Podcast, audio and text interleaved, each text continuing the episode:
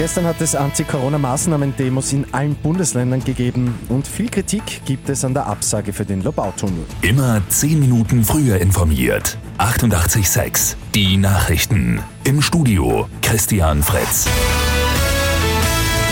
Corona-MaßnahmenGegnerInnen haben gestern zu einem, wie sie es selbst genannt haben, Warnstreik aufgerufen. Und in allen Bundesländern hat es dann auch Demonstrationen gegeben. Vor allem ist gegen die geplante Impfpflicht protestiert worden. In Wien etwa haben sich mehrere hundert Menschen auf dem Maria-Theresien-Platz versammelt. In St. Pölten waren es rund 300.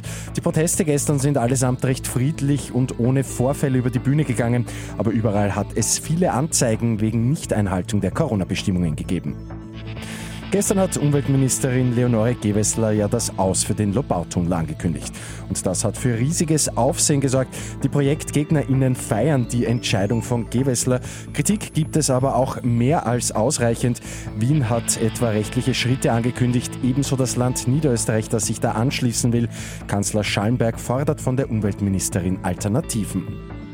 Ein Blick zum Skifahren. Ski Alpin in Beaver Creek in den USA steht heute bei den Herren ein Super-G auf dem Programm.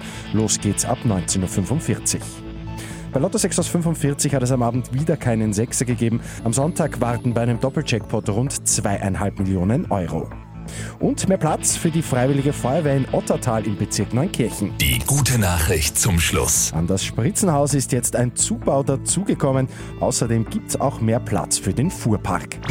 Mit 886 immer 10 Minuten früher informiert. Weitere Infos jetzt auf Radio 886 AT.